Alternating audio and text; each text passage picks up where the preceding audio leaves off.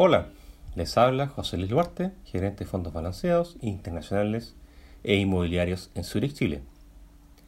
El 2020 será recordado como un año de incertidumbre y con una fuerte recuperación en los precios de ciertos activos. Este año 2021 que recién comienza no estará exento de volatilidad e incertidumbre, producto de la denominada segunda ola de contagios. Pero la diferencia será que ya se tiene experiencia de cómo enfrentarlos por lo cual los fuertes estímulos fiscales y monetarios se mantendrían por un largo tiempo, llevando a los inversionistas a buscar valor en diferentes tipos de activos.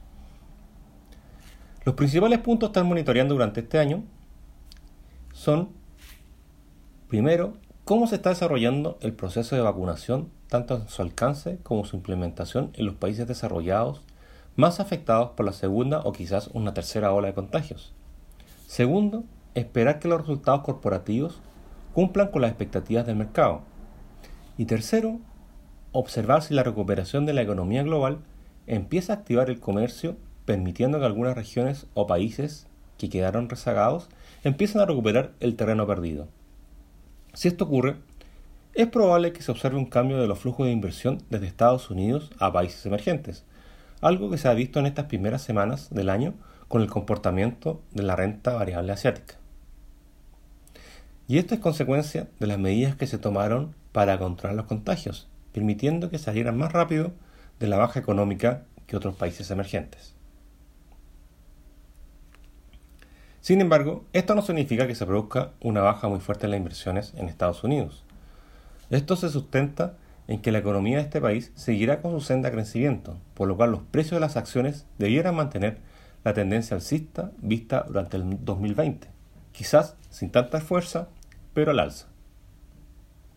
En ámbito de sectores, las inversiones en tecnología, las farmacéuticas, las tecnologías verdes, la electromovilidad, consumo y todo lo relacionado al concepto ESG deberían tener y o mantendrán su senda alcista en los precios.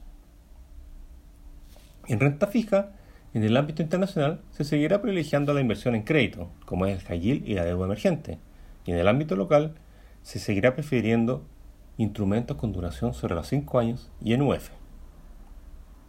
Como gestores de inversiones en Zurich Chile Asset Management, estamos en constante monitoreo de los fundamentales de la economía de los países y de las empresas para poder identificar las diferentes tendencias de inversión y así poder incorporarlas en nuestros fondos mutuos y fondos de inversión.